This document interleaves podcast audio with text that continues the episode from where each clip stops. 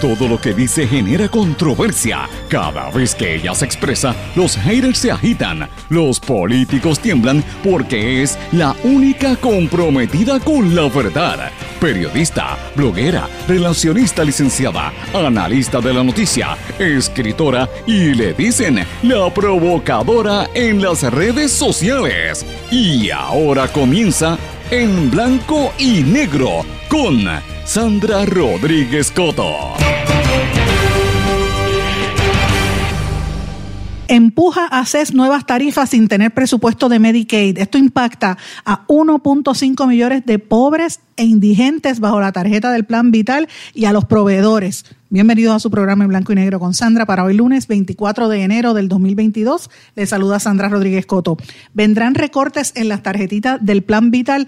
Eso es lo que temen los proveedores y hoy en exclusiva damos a conocer el tracto documental que así lo evidencia, al igual que los reclamos de proveedores y de varias de las principales aseguradoras del país.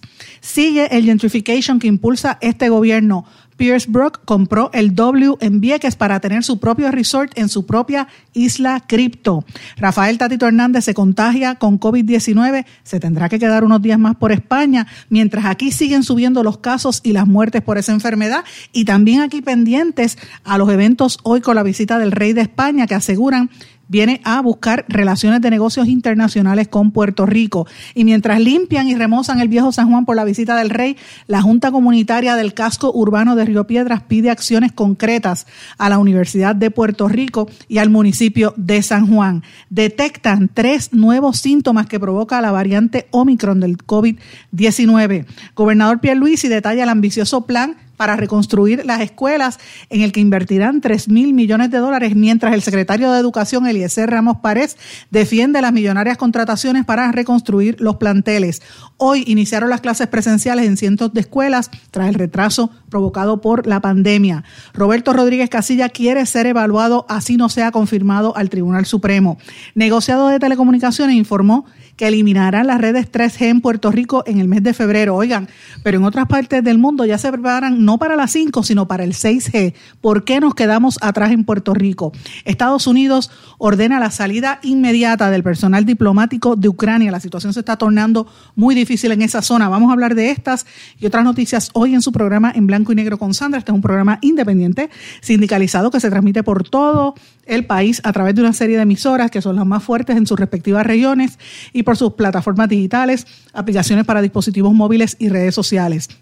Las emisoras son Radio Grito 1200 AM en Lares, 93.3 FM en Aguadilla, X61 que es el 610 AM, 94.3 FM, Patillas, Guayama y toda la zona del sureste y este del país el WLRP 1460 AM Radio Raíces, la voz del pepino en San Sebastián, y a través de la poderosa cadena WYAC 930 AM Cabo Rojo Mayagüez, WISA 1390 AM en Isabela y WIAC 740 en la zona metropolitana. Vamos de lleno con los temas para el día de hoy.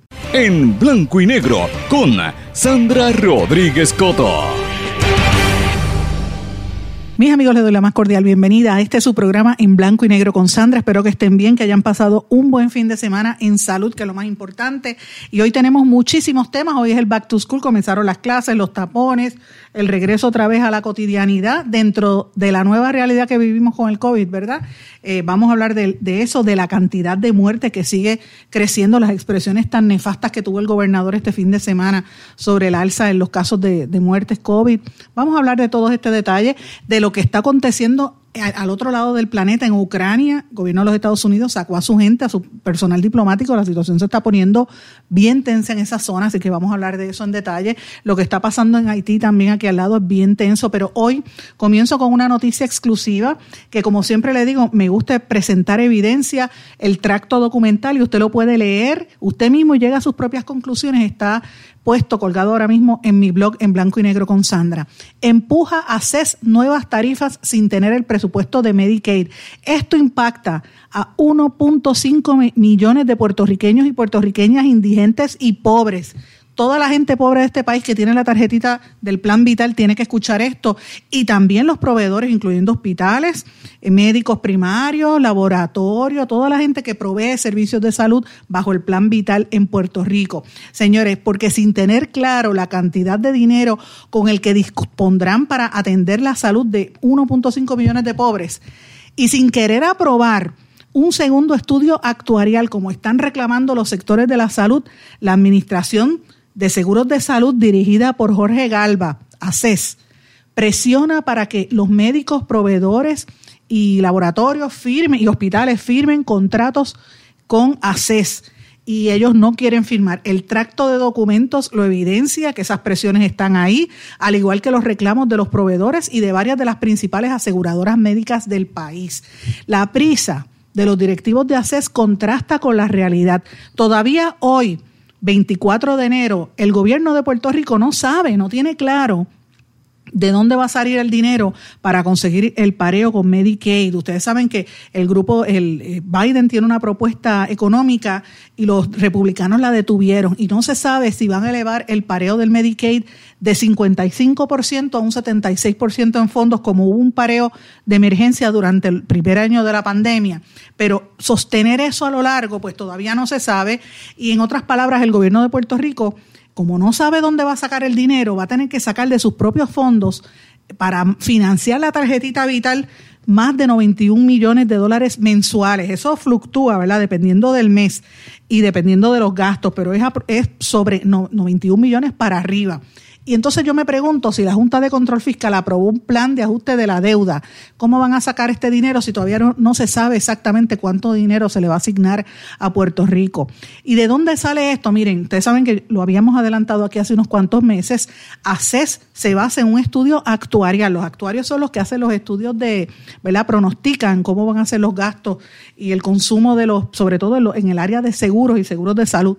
Pues esta firma se llama Milliman que lleva años haciendo estos análisis y asegura en el último estudio de Milliman que la población en Puerto Rico está saludable y que por lo tanto pueden costear los gastos de la tarjeta de salud.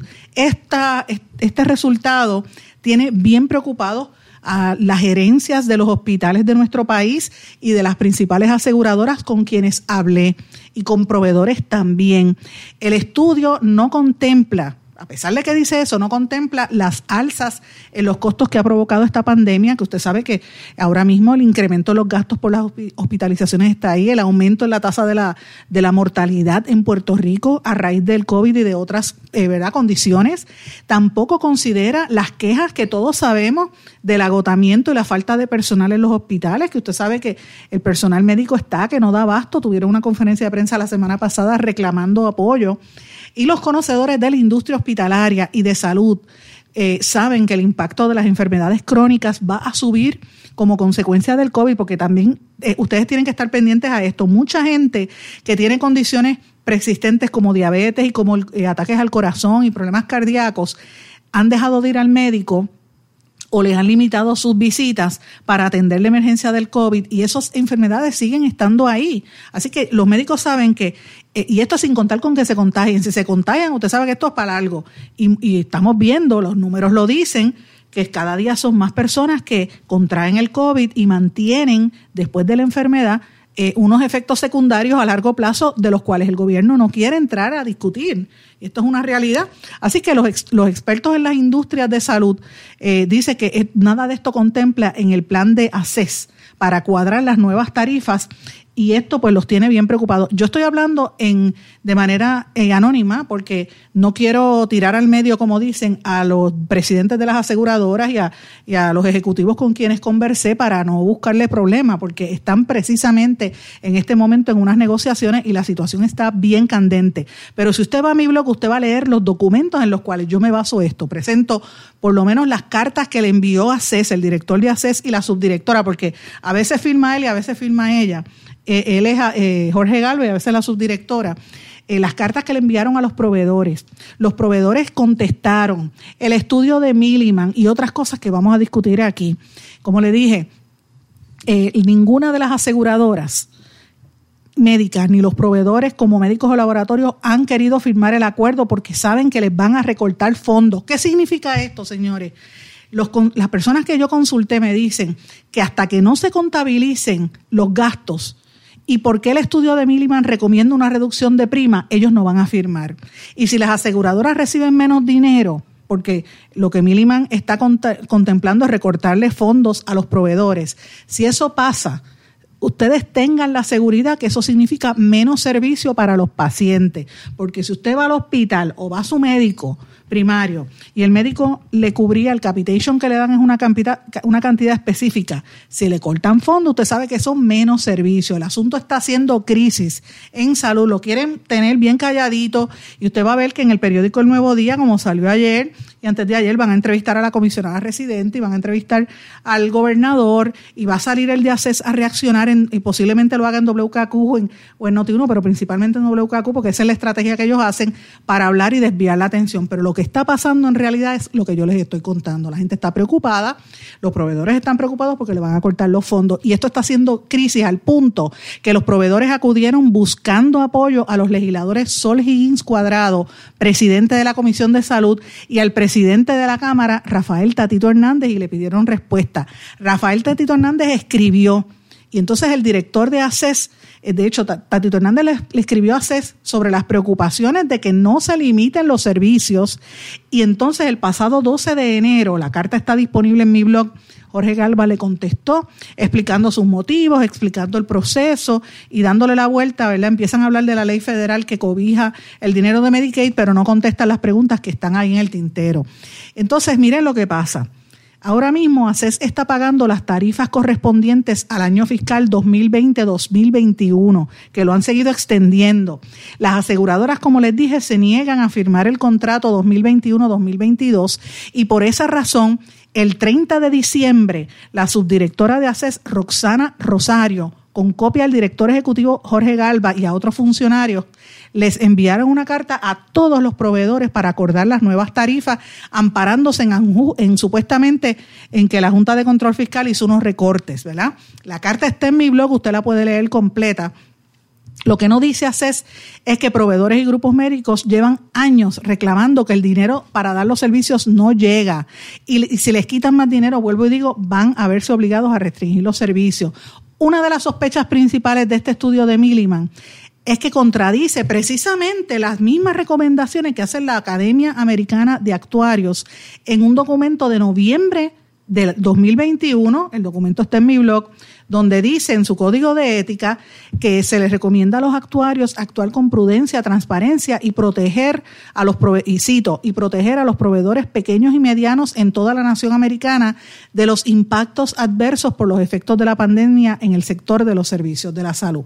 Esto es el meollo del asunto porque hay unos actuarios que pertenecen a esa academia que tienen que responder al código de ética, pero le están haciendo una recomendación distinta a CES.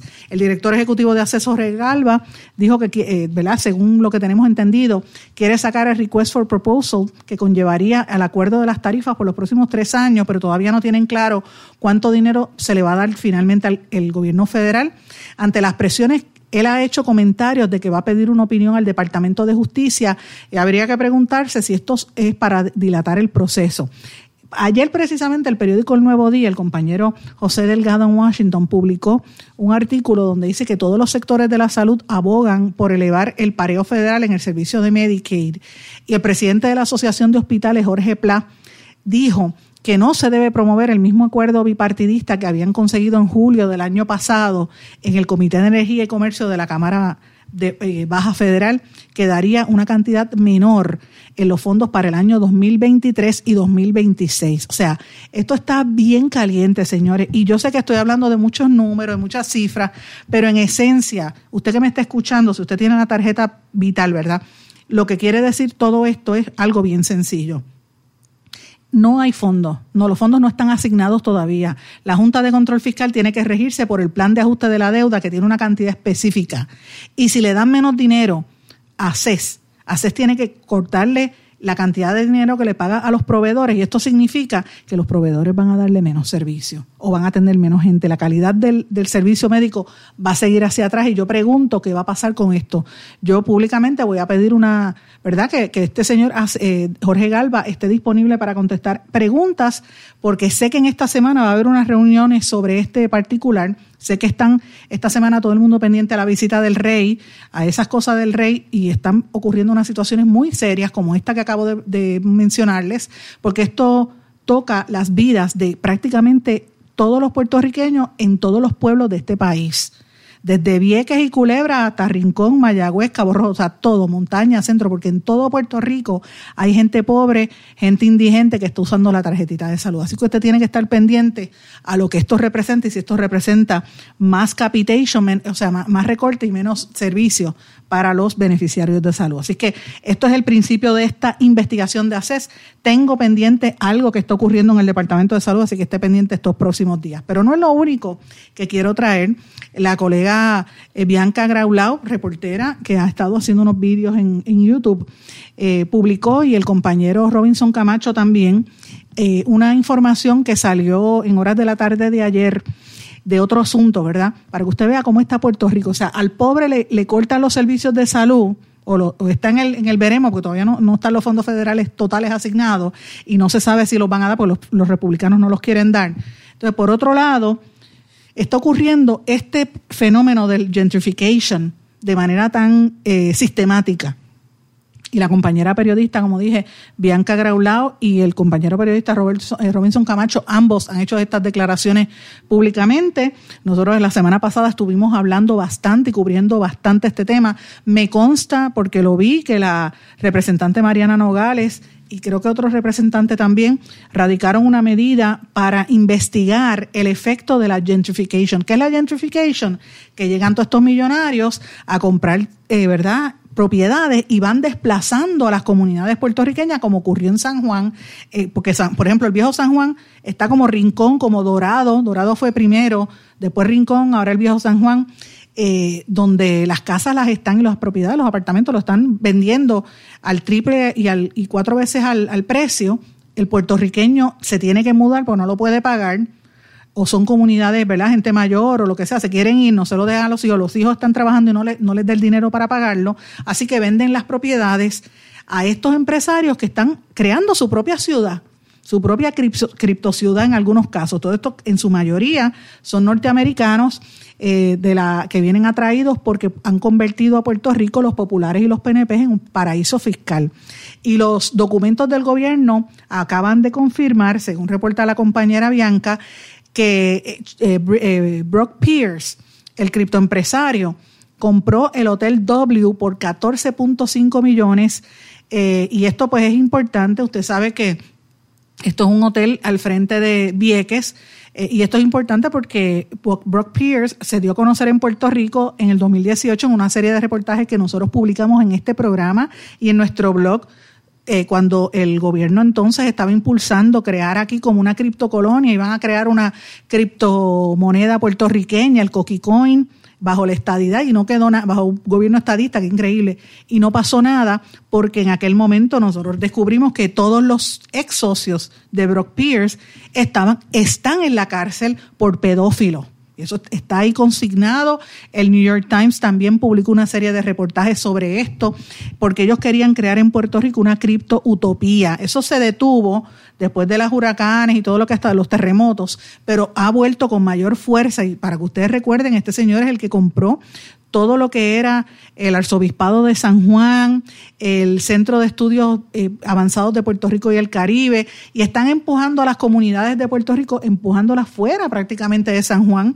Usted ve la prensa que tiene que cubrir la noticia y tiene que cubrirlo, porque no estoy diciendo que no lo sea, lo es. Pero fíjese el, el espacio que le dan. La esposa de este señor ahora es la gran empresaria artística, porque va a crear unas galerías para artistas cripto, de lo, que están en, en, el, en el, los NFTs, en, el, la plataforma ¿verdad? De, las criptos para vender sus obras de arte y ella está vendiendo supuestamente eso. Todos estos son empresarios que han convertido a Puerto Rico en un paraíso fiscal. Y entonces ahora él entra a Vieques y la pregunta es si esa entrada a Vieques para comprar el terreno de lo que era el W, si eso tiene que ver, ¿verdad?, con, con el proceso de, ¿verdad? de seguir sacando a la gente de Vieques eh, y de ir eh, minando la, los servicios que se le ofrecen al pueblo viequense. Fíjense una cosa, señores, Recuerden cuánto tiempo lleva la gente de Vieques tratando de luchar por su hospital. ¿Cuántos años se, se, han eh, ¿verdad? tardado en recibir esos beneficios, en, recibir ese, ese, derecho al que ellos tienen? Eh, ¿Cómo se han tardado en en la limpieza después de la salida de la Marina y no ha pasado nada. Y esto yo lo traigo porque fíjense una cosa, todos esos terrenos donde está el W, al lado del aeropuerto de Vieques, pertenecían a Roberto Tito Cacho. Y ustedes recuerdan que la semana pasada, el jueves, si no me equivoco, en este programa dimos un análisis que hicimos, una investigación completa con el historial de quién era este señor Tito, eh, Tito Cacho, que aquí hay una gente en las redes sociales que se están atribuyendo esto, pero y, yo me, ni, caso les hago porque bastante que me tuve que poner a buscar todos los expedientes viejos de este señor Tito Cacho, eh, pariente de, de Ana Cacho, hablamos del caso de Ana Cacho, él era el socio del canadiense que fue asesinado por la llamada viuda negra, la esposa de él entonces, Adam Anham. Ustedes recuerdan que eso lo hablamos la semana pasada. Y este señor junto a su esposa Iliana Cambó tenían y tienen una serie de propiedades importantes eh, controlaban el aeropuerto en Vieques y eran dueños del W que lo vendieron. Ese eh, hotel estuvo cerrado y finalmente lo compra este empresario. Y uno dice, bueno, pues eso es bueno, porque para tener el edificio ahí cerrado, mejor que lo, que lo desarrollen. Por supuesto que lo desarrollen. Nadie está en contra del desarrollo. El problema es si esto es en igualdad de condiciones para los puertorriqueños. Y la, respuesta es no. Y, y vamos a hablar en detalle yo sé que usted que me está oyendo y posiblemente yo no tengamos el chavo para comprarlo porque no, no somos millonarios. Pero aquí, hay, aquí había un capital puertorriqueño de empresarios puertorriqueños que lo han estado desplazando por esta gente que, que no paga impuestos, no pagan taxes. Y los de aquí tienen que bregar con la permisología, bregar con los políticos que le piden chavo. Y entonces encima de eso tienen que pagar impuestos y le dan beneficio a los otros por encima de los puertorriqueños. Eso es lo que está pasando en Puerto Rico. Y después mire lo que pasa. El jueves pasado, eh, aquí se habló del, ustedes se acuerdan, el, hotel El Normandy en San Juan, que habían dicho que lo iban a demoler y, Ángel Matos, el que quiere ahora construir todo el proyecto que tienen, eh, ¿verdad? Que está impulsando lo de Ciudad eh, Deportiva Roberto Clemente, que para allí va un hotel, recuerden que lo mencioné, pues en esa zona, en el, recuerden cuando pasó la controversia con el Normandy, él fue el primero en salir y decir, mira, que lo tumben, que tumben ese edificio, que eso es un adefesio viejísimo. Y mucha gente salió a reclamar y vino un muchacho y fue allí, se metió en el edificio y lo pintó. Y lo pintó completo con donativos de la gente. Y se quedó tan bonito que la gente quiso, eh, ¿verdad? Como que de la gente dijo, espérate, ¿qué está pasando con el Normandy? Finalmente se supo que el Normandy lo vendieron, eh, creo que fue por, por 8.6 millones a un inversionista de estos de la ley 22 que se llama Ezra eh, Ishey. Ezra Ishey. Pero fíjense qué cosa más increíble. Y después hablan de los cuponeros puertorriqueños, que esta es la parte que a mí me envenena. Porque rápido usted ve a los ciertos políticos y a cierta gente que dicen a los puertorriqueños dependen de los cupones, la gente pobre, ajá.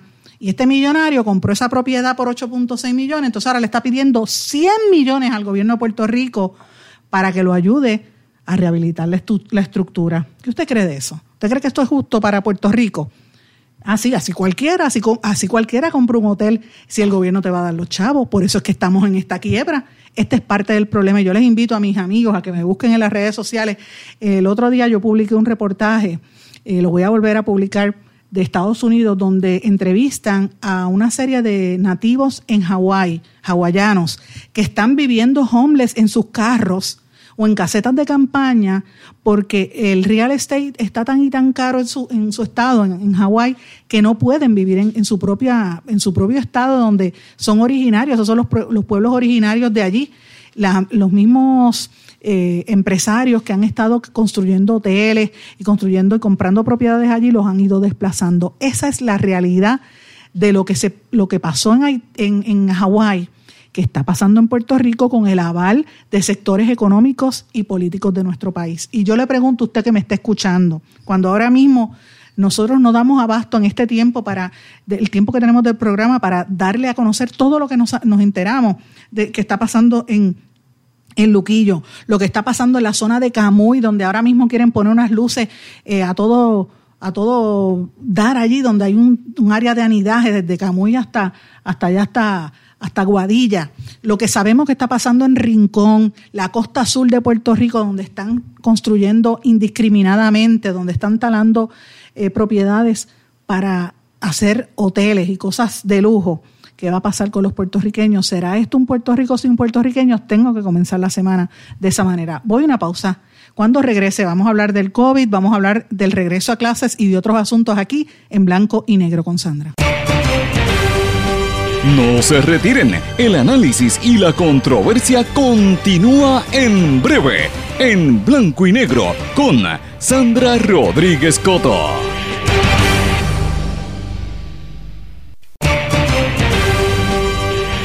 Y ya regresamos con el programa de la verdad, en blanco y negro, con Sandra Rodríguez Coto. Y regresamos en blanco y negro con Sandra. Bueno, mis amigos, en este segmento quiero comenzarlo, ¿verdad?, con algo de privilegio personal eh, y quiero extender mi más sentido pésame a los familiares de una serie de personas importantes que han estado falleciendo en los últimos días. Eh, yo no quiero, ¿verdad?, decir que es por el COVID, porque no todas son por COVID, hay algunas que tenían condiciones previas y, pues las situaciones de salud que tenían eran bastante fuertes y le tocó. Pero ciertamente este fin de semana hemos tenido unas pérdidas significativas.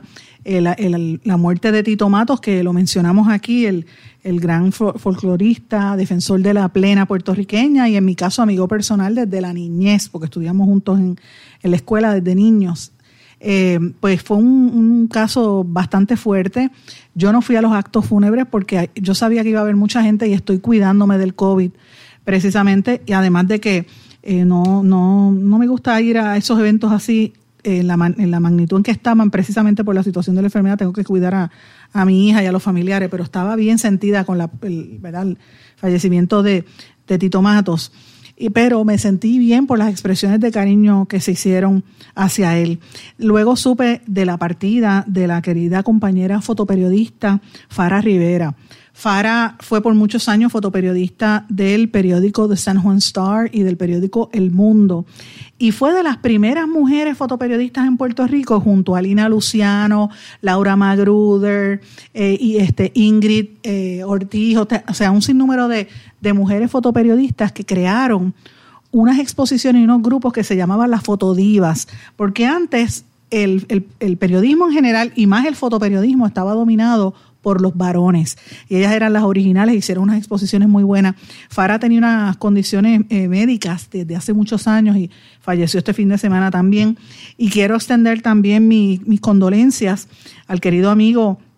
Eh, profesor, educador, artista plástico, escritor, poeta y también líder sindical, Jesús Delgado Burgos, que, eh, por el fallecimiento de su señora madre, doña Pastora Burgos. Vaya a Jesús y a todos sus familiares mi más sentido pesa. Mis señores, tengo que comenzar el, programa de esta manera porque el fin de semana yo estaba bien sentida y, se lo tengo que decir con todo, hablar con franqueza. Yo tenía un dolor en mi corazón tan grande el sábado porque yo decía, ¿cómo es posible que siga muriendo tanta gente por el COVID? Y hemos convertido esta situación del COVID como si fuese un box score, cuando hablamos, el, ¿verdad? Los periodistas damos las noticias del crimen, hoy mataron dos, mataron tres. Llega el momento que la gente ni le importa. Perdieron la, eh, ¿verdad? La, eh, la, sensibilidad y no, no caemos en cuenta de que estamos hablando de seres humanos, que puede ser, puede ser tú, puede ser tu hijo, puede ser tu hermano. Eh, puede ser tu familia. Yo sé que no nos tenemos que echar a llorar, el país tiene que seguir hacia adelante, yo soy la primera en hacerlo y en promoverlo, pero tampoco menospreciar el dolor humano, porque nosotros llevamos muchos años de sufrimiento en este país. Y yo tengo que decir una cosa en particular, el gobernador Pierluisi hizo unas expresiones que a mí me, de verdad que me, me jamaqueó el corazón. Él dijo, ¿por qué tenemos tanto fallecimiento? Bueno, pues lamentablemente porque sí. Esa no es la forma, señor gobernador, de usted expresarse. Y, y eso hay que condenarlo, hay que censurarlo. Eso está mal a lo mejor él lo hizo sin pensar, no analizó bien su respuesta, pero a mí me pareció exactamente a la manera en que el ex gobernante Ricky Rosselló se burlaba y hablaba cuando hablaban de los muertos del huracán María y decía, son 16, son 42, son 64. Y yo recuerdo cuando yo estaba en esa transmisión especial que venían los alcaldes, jamás se me va a olvidar, el alcalde de, de Toalta, Betito Márquez llorando, me dijo, ¿cómo el gobernador va a decir que hay 10 muertos, que hay eh, dos muertos en, mi pueblo en toda, en, Alta? Sí, se han, en, Toda Baja, perdón, se han muerto más de 13 en aquellas inundaciones. Y por ahí para abajo, Mayita Meléndez, la misma Mayita Meléndez, hoy en día cabildera por la estadidad, contra, me contradijo al gobernador de entonces muchas veces y me llamaba afectada por la cantidad de muertes que encontraba en Ponce y en los pueblos del sur. Eh, o sea, este, Glorimari Jaime, que había sido alcaldesa, estuvo colaborando de voluntaria y ella me, me, lo corroboraba de la cantidad de muertos y la cifra oficial era distinta. Entonces, por eso que yo digo que hay que tener cuidado como uno habla de este tema eh, porque hay muchas familias que están sufriendo esto. Miren, ayer domingo la tasa de positividad por COVID estaba en 27.1%, ha estado bajando porque el jueves pasado estaba en 29.62 y de 29 bajó a 27, pues eso es algo positivo, ¿verdad? Pero la cantidad de muertes ya supera los 3.700. Eh, hubo 23 muertes ayer.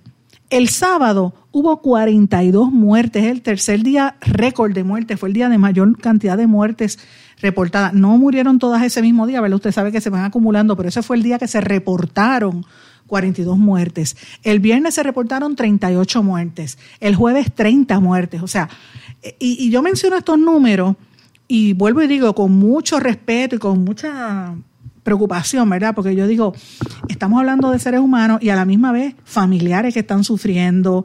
Eh, entonces rápido usted va a escuchar, porque uno hace un comentario y viene rápido, ah, pero usted cuestione que si eso son la, la vacuna del COVID. Mire, yo no... yo no voy a entrar en esa, en esa, eso es parte del trabajo investigativo que poco a poco se podrá hacer pero yo no voy a entrar en ese dime direte cuando hay un proceso de, duelo. Hay que respetar el dolor de la gente. Y yo pienso que hay que hablar con un poco de mayor sensibilidad para que se respete a, a otro ser humano. Y de verdad que eh, es triste lo que uno ve en este país. Y miren, la gente se sigue contaminando. El presidente de la Cámara, Tatito Hernández, se fue a España. Ustedes saben que la semana pasada lo dijimos, 300 mil pesos se están gastando en la Feria Internacional de Turismo. Yo no sé qué, está, qué pito tocaba el presidente de la Cámara allí haciéndose fotografías y, el, y, y Matos también. Fíjense cómo son populares y PNP las mismas y ponían allí el bus de Puerto Rico, en vez de decir Puerto Rico bien lindo, decía Puerto Rico paraíso fiscal. Venga y no tiene que pagar taxes. Eso era lo que decía. Yo digo, pero ¿qué es esto? Estamos como si fuéramos, este, ¿sabes? Es un, ridículo internacional lo que estamos eh, recibiendo. ¿Y qué pasó con Tatito Hernández? Se contagió con COVID y va a tener que quedarse unos días por allá, por España. Esto es fuerte, señores. Si usted tiene la enfermedad, eh, sepa que se detectaron tres nuevos síntomas que provoca el Omicron, esta nueva variante, según los médicos de Stuff Medical Center en Boston, y dijo que esto presentan, los pacientes de, de, esta variante Omicron presentan náuseas, vómitos y diarrea que también se añaden a la lista de síntomas que incluyen dolor de cabeza, dolor de garganta, como si fuera una monga bien fuerte, dolor corporal, secreción nasal, fatiga extrema, algunos con conjuntivitis, estornudos, tos y fiebre. Así que usted sabe que tiene que ir para atrás. Y esto lo digo en momentos en que hoy regresaron a las clases la inmensa mayoría de los niños en las escuelas públicas del país. Ayer precisamente el gobernador eh, dio un anuncio sobre los 3 mil millones de dólares que van a a, utilizar la reconstrucción y la remodelación de escuelas, particularmente de los pueblos del sur y suroeste afectados por los terremotos. Dice que van a construir 55 escuelas nuevas, van a reparar 493, 201 se van a remodelar y 37 van a ser expandidas. O sea, esto es bueno, son fondos que vienen de la Agencia Federal para el Manejo de Emergencias que se asignaron especialmente al Departamento de Salud y ya empezaron las controversias. El secretario de Salud, eh, perdón, de Salud, no, de Educación, perdón, de Educación, Eliezer Ramos Párez, tuvo que defender las contrataciones. La agencia eh, seleccionó en un proceso de subasta a la empresa CBRE para trabajar en la confección del plan maestro de la reconstrucción que va a impactar a todas las escuelas. Eh, va a tener, va a ser el diseño, el presupuesto y la planificación a largo plazo. Y esto lo preside Enrique Questel Pereira. Yo me, eh, yo me pregunto, eh, perdón, eso es el director de oficina de infraestructura, Enrique Questel Pereira. Yo me pregunto si ese, si ese señor Questel Pereira es pariente del, del Quique Questel él está como empleado del gobierno, ¿verdad? Habrá que ver. Ellos, eh, ¿verdad? Ah, la propuesta que ellos presentaron fue por 76 millones de dólares para hacer ese proceso de reconstrucción de las escuelas. Y ya dijeron que la escuela estaba todo listo. yo usted ya va a estar escuchando y viendo hoy en la tarde los noticiarios cómo fueron los regresos a la escuela y cómo estaban los salones, ¿verdad? Eh, bastante fuerte. Mientras tanto, está todo el mundo a la expectativa de la visita del rey Felipe VI de España. Ustedes saben que habíamos hablado la semana que viene. Él va a estar aquí y dice que el gobierno viene, ¿verdad?, con motivo del quinto centenario de San Juan pero él llega hoy a las 5 y 50 de la tarde a la base Muñiz. Va a estar en una serie de eventos con el, con el, con el alcalde de San Juan y con el gobernador y hablan de que van, van a enfocar en el desarrollo económico. Obviamente los, historiadores y todo dicen, y es verdad, estas visitas se deberían, eh, se deberían utilizar para fomentar eh, y analizar el presente de las ciudades, la historia, replantearse, ¿verdad? Que se conozca, que haya debates sobre el futuro de la ciudad, se planteen soluciones, pero mira, nada de eso se va a estar hablando. Aquí lo que ven es la photo opportunity con el, con el, con el rey y las actividades sociales, eso es todo. ¿Dónde están los foros de discusión? Mm, mm, para que usted vea cuál es el contexto detrás de todo esto. Y mientras eso se da, pues la gente pidiendo en San Juan, yo lo dije la semana pasada que estuve allí, estaban limpiando las calles. En Río Piedras, por ejemplo, anunciaron que, y de hecho ya empezaron a pintar algunos de los edificios con, eh, que estaban bastante desmejorados en el casco histórico de Río Piedras, pero la Junta Comunitaria del casco de Río Piedras está pidiéndole a la Administración Central de la UPR y a San Juan que, ¿verdad? Que, que de cuáles son las acciones concretas para la Universidad de Puerto Rico, para el desarrollo que viene para la universidad, qué va a pasar con esto específicamente y a los estudiantes que les preocupa eh, qué va a pasar con todo el ecosistema eh, la conexión entre las distintas eh, componentes de la universidad en Río Piedra. Así que por ahí va a haber noticias en estos días. Mientras tanto, pendiente también a, la designación de Roberto Rodríguez Casillas, nominado al Tribunal Supremo, que eh, le hicieron una entrevista en los medios en este fin de semana muy buena. Él dice que él quiere ser evaluado, aunque no lo confirmen, y él pues hace una, una narración de cómo fue su, experiencia cuando tuvo el accidente por el cual él perdió la capacidad de caminar me parece bien interesante. Los que lo conocemos entendemos que, es un excelente nombramiento del gobernador, lo hemos dicho y lo voy a reiterar, es un buen nombramiento del gobernador, aunque estuvo en el panel que aceptó el caso de, de, Pedro, de este, de Ricky Rosselló, con todo y eso entiendo que es un, buen jurista, eh, a base de su experiencia previa y de sus trabajos en general, ¿verdad? Pero bueno, eh, quiero mencionar brevemente antes de irnos a la pausa el negociado de telecomunicaciones de la Junta Reglamentadora del Servicio Público dio a conocer en la tarde de ayer que todos los eh, proveedores de teléfono móvil en Puerto Rico van a eliminar gradualmente las redes 3G a partir de febrero de este año y ya han empezado ese proceso de transición eh, y esto pues la, es como parte de un requisito de la Federal Communications Commission. Pero fíjense qué cosa más interesante, ustedes recuerdan que estaban las redes 2G y 3G, las van a eliminar, T-Mobile las va a eliminar. Eh, y van a empezar con el 4, el 5G. Estamos hablando del 5G, todavía no está este, en todas partes ese 5G en Puerto Rico. Y ya usted ve, yo por lo menos yo he visto reportajes ayer precisamente y antes de ayer, en Rusia, en China, en Alemania, en varias partes del, planeta, ya están hablando del 6G. El país que se monte primero en esa tecnología y a todas luces parece que va a ser China. Y usted recuerde lo que hablamos aquí el viernes de lo que está haciendo China en materia de desarrollo económico internacional y lo que eso plantea para los Estados Unidos cuando se, monten, se monten en el 6G, que es unas velocidades impensables para tú recibir internet y recibir datos, eso, eso va a ser una cosa apoteósica. Y yo me pregunto, ¿dónde va a quedar Puerto Rico en todo esto? Puerto Rico tiene en algunas cosas este, adelanto, pero en otras estamos bastante atrás. Y yo siempre digo, porque lo vi, a mí nadie me lo contó, yo estuve allí y lo vi cómo operaba la red de Prepanet, que aquí se privatizó con Luma. ¿Qué pasó con Prepanet? Mire, los mismos competidores del sector privado no lo dejaron desarrollarse. Y yo les pregunto si usted tiene buen servicio de Internet. Hemos tenido las redes, las clases virtuales y todo este trabajo remoto, pero con todo eso el Internet se sigue cayendo y no compara con esos otros países para las inversiones de capital que han recibido en Puerto Rico. Así que hay que estar pendiente a esas informaciones. Voy a una pausa, regreso enseguida. No se retiren, el análisis y la controversia continúa en breve en blanco y negro con Sandra Rodríguez Coto. En mi pueblo se chinchorrea bien duro. Aquí me cubre mi plan médico y en tu pueblo también. En mi pueblo es donde tenemos las mejores vistas. Aquí cubre mi plan médico y en el tuyo también. En mi pueblo se goza de verdad. Aquí me cubre mi plan y en tu pueblo también. Plan de salud Menonita en todo Puerto Rico. El plan médico que te cubre con una extensa red de médicos, especialistas y laboratorios. Además, te cubre en el hospital de tu preferencia en cualquier lugar de Puerto Rico. Plan de salud Menonita. Pero tú sabes cómo es esto que te la la gravelaza. A ti nada más te quiero, a ti nada más. A ti nada más te quiero poingar, poingar. Que no se te olvide, no te vayas a olvidar. Márcalo, márcalo, yo quiero poingar. Ana, muchacho. Mira, márcalo sin miedo. Yo quiero Point Guard. Ana, muchacho.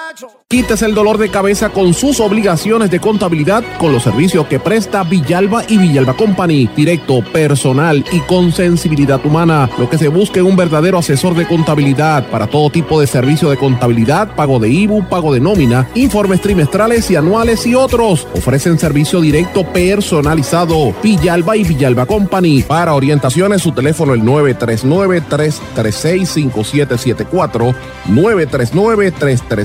939-336-5774. Y ya regresamos con el programa de la verdad en blanco y negro con Sandra Rodríguez Coto.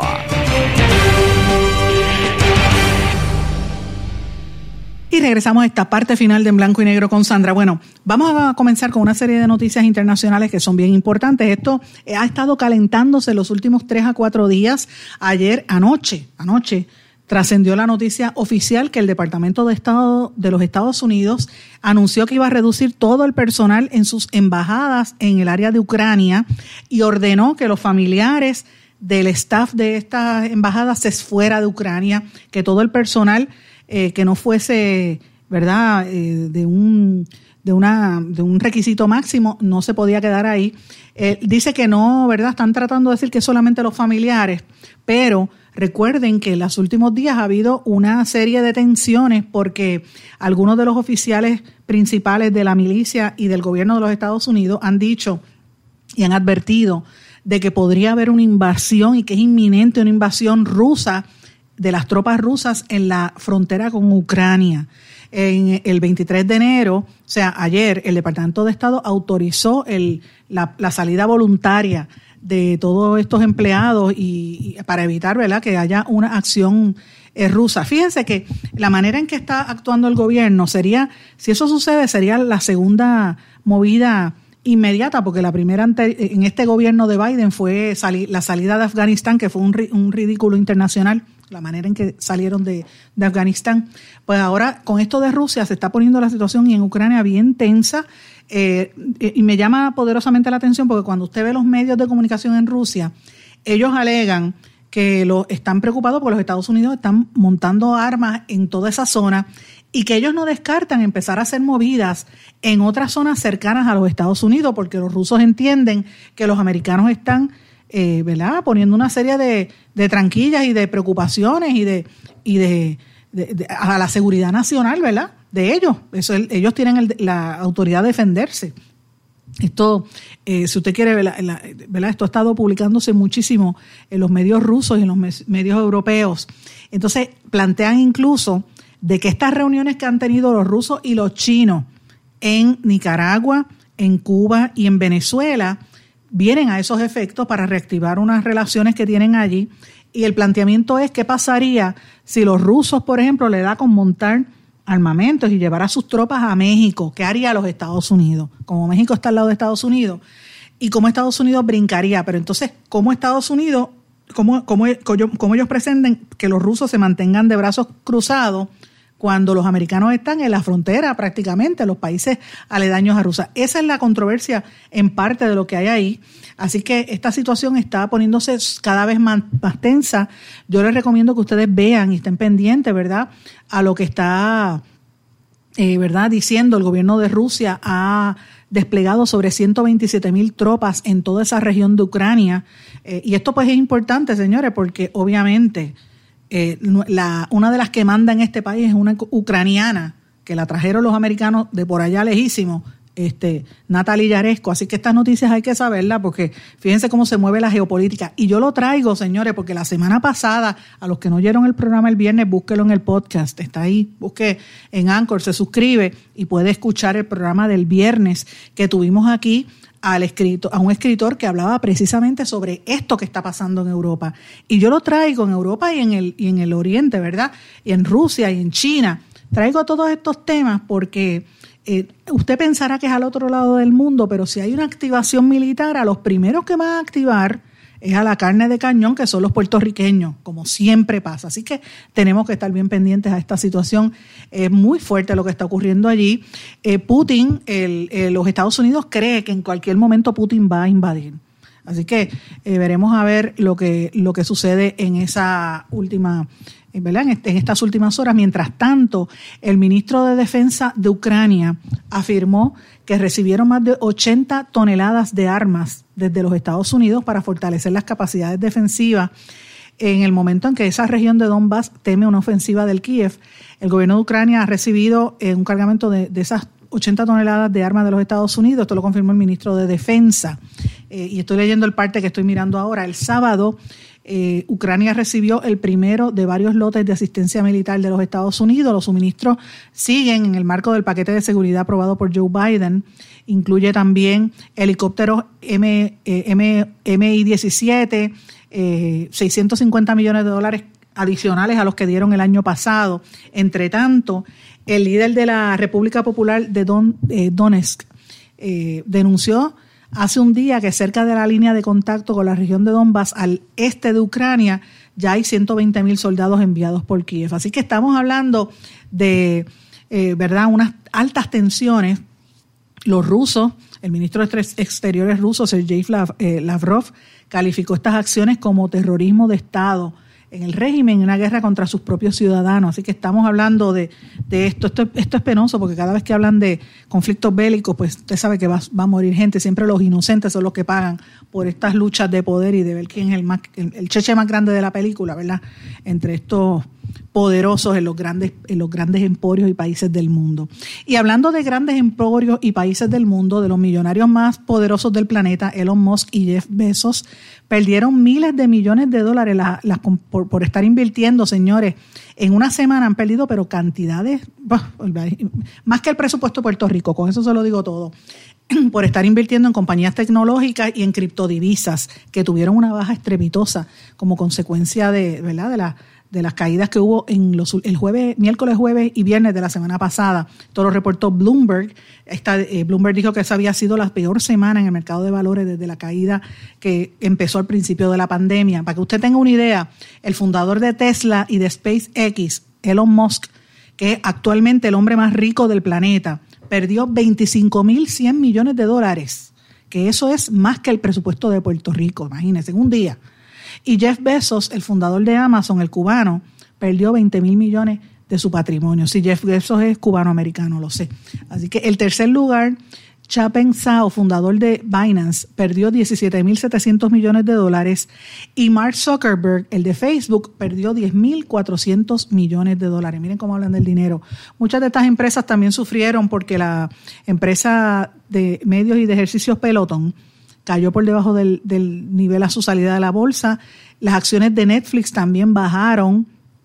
El viernes el Nasdaq, el Nasdaq cerró con un 7.6 en, en el renglón de tecnología, la, mayor caída desde marzo del, del 2020. Y las criptomonedas cayeron un 16.8% y han seguido bajando. El Ethereum, que es una, por ejemplo, ha bajado más de un 25% eh, de, del valor y esto pues están, eh, ¿verdad? Están atribuyendo la responsabilidad de esto a que el mercado de valores tiene eh, como están subiendo los, intereses por parte de la Reserva Federal, pues hay que ver, usted va a ver que va a haber un cambio económico importante. Señores, y antes de terminar el programa, ¿verdad? Quiero reiterar lo que está ocurriendo en Haití. En Haití la situación está fuera, yo lo estoy diciendo hace varios días, fuera de control. A mí no me sorprendería que en Haití se dé una invasión norteamericana. Eh, lo están pidiendo, alguna gente lo ha estado solicitando porque la situación está fuera de control desde que mataron a- al, presidente. Usted sabe, el, asesinato el, año pasado, los secuestros que han estado ocurriendo allí es una barbaridad uno tras otro. Pues miren, precisamente eh, en horas de la tarde de anoche y hoy se dio a conocer que liberaron a una doctora cubana que había sido secuestrada en Haití el pasado 13 de enero, la doctora Daimara Ellen Pérez Alavedra que, había, que estaba bien de salud y había sido eh, llevada a la embajada en Puerto Príncipe. Eh, había sido secuestrada por hombres armados en la localidad de Massain, en Haití. Eh, y obviamente la Legión Diplomática dio a conocer el secuestro de Pérez, de la doctora, que se encontraba en Puerto Príncipe para trabajar por cuenta propia y no pertenece a la Brigada Médica de, de Cuba, que, que ustedes saben que Cuba tiene unos médicos allí. Los médicos en Cuba han estado trabajando en Haití desde el 1998, cuando llegaron la primera, eh, ¿verdad? Después del paso del huracán Georges, después cuando el terremoto del 2010, la epidemia de cólera, pues han mandado médicos para allí. Lo- los médicos cubanos siempre van a ayudar, apoyar a los países del tercer mundo, pero eh, la situación está muy fuerte. Y lo que ha estado trascendiendo, señores, es la hambruna que hay ahora mismo, porque dicen que a la pandemia se está, uniendo la, verdad, lo que ellos llaman la, otra ola, la otra pandemia, que es la pandemia del hambre. Esa es la parte, el hambre, la otra pandemia. Eh, y usted ve la gente con la desesperación, eh, cada día hay menos comida. Eh, desde noviembre no hay acceso a, a algunos mercados y la gente en Haití está pasando hambre. Está, la miseria, usted sabe que Haití es el país más pobre del hemisferio. Y obviamente tiene 4.3 millones de personas en zonas rurales y urbanas que están ¿verdad? pasando hambruna. Y usted va a ver que en la medida en que esto sig- siga sucediendo, eh, la situación se va a descontrolar en toda esta zona. Yo lo estoy planteando porque es algo sumamente serio que aquí tenemos que traerlo y por eso es que vemos un alza en la cantidad de gente que está viajando de allí, de allí para cualquier otra, otras partes del planeta. Termino el programa diciendo que, ¿verdad? Se, hubo la juramentación en Honduras, el nuevo gobierno en, en Honduras, eh, y, en, y están ocurriendo varias cosas. El doctor Fauci se siente optimista la posibilidad de que el Omicron llegue a un pico en febrero y empiecen a bajar. Eh, y obviamente estamos hablando de las nuevas campañas electorales que vamos a estar viendo en los próximos meses. En, bueno, en Chile acaba de entrar el nuevo gobierno, pero, pero en Colombia viene un nuevo, una nueva campaña electoral, así que vamos a ver bastante noticias sobre lo que está ocurriendo en toda esta, en, en toda esta zona de Sudamérica. Mis amigos, con esto me despido. No siga antes desearles a todos que pasen muy buenas tardes y nos volvemos a encontrar aquí mañana en blanco y negro con Sandra. Pendiente a- al tema de ACES que vamos a darle seguimiento en las próximas horas. Regresamos mañana. Que pasen todos buenas tardes. ¿Se quedó con ganas de más? Busque a Sandra Rodríguez Coto en las redes sociales o acceda a en blanco y negro.blogspot.com porque a la hora de decir la verdad solo hay una persona en la cual se puede confiar. Sandra Rodríguez Coto en blanco y negro.